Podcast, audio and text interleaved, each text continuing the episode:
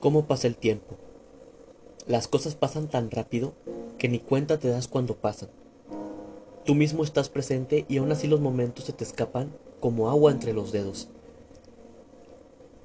El presente en sí no existe, ya que cada segundo que pasa solo te aleja más del presente. Estamos en un viaje constante hacia el futuro. Solo queda estar consciente de lo que sucede para que no se te vayan todos los momentos más valiosos que llegues a tener. Disfruta de la vida que hoy tienes, ya que no sabes en qué momento se te puede terminar el viaje.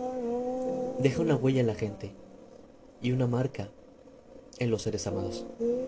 Confía en el amor que tienes para tener la realidad presente y las adversidades atrás. Sé feliz al estilo de Epicuro y consciente de la vida como los estoicos.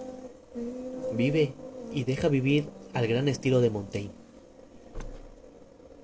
El que las cosas no salgan como queremos no quiere decir que tengamos una vida mala, sino que simplemente algo nos falta. Y es justo eso lo que debemos averiguar. ¿Qué queremos hacer con nuestra vida? ¿Qué queremos alcanzar? ¿Qué queremos conseguir? Responder a todas las preguntas que tengamos en nuestra cabeza a través de la experiencia y el conocimiento.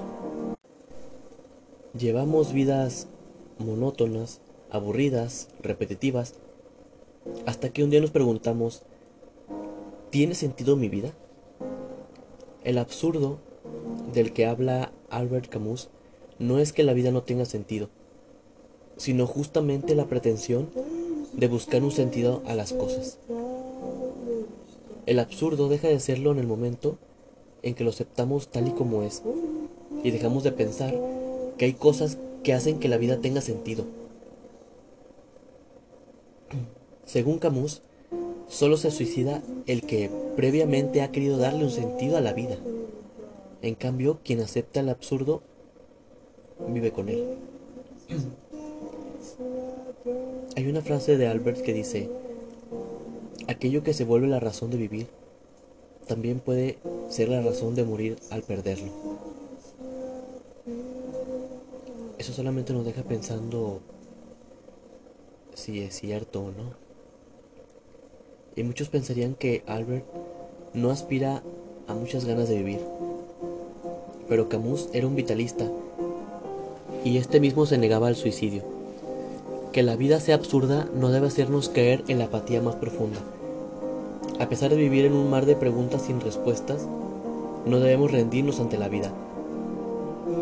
La tenemos que afrontar en toda su incomprensibilidad.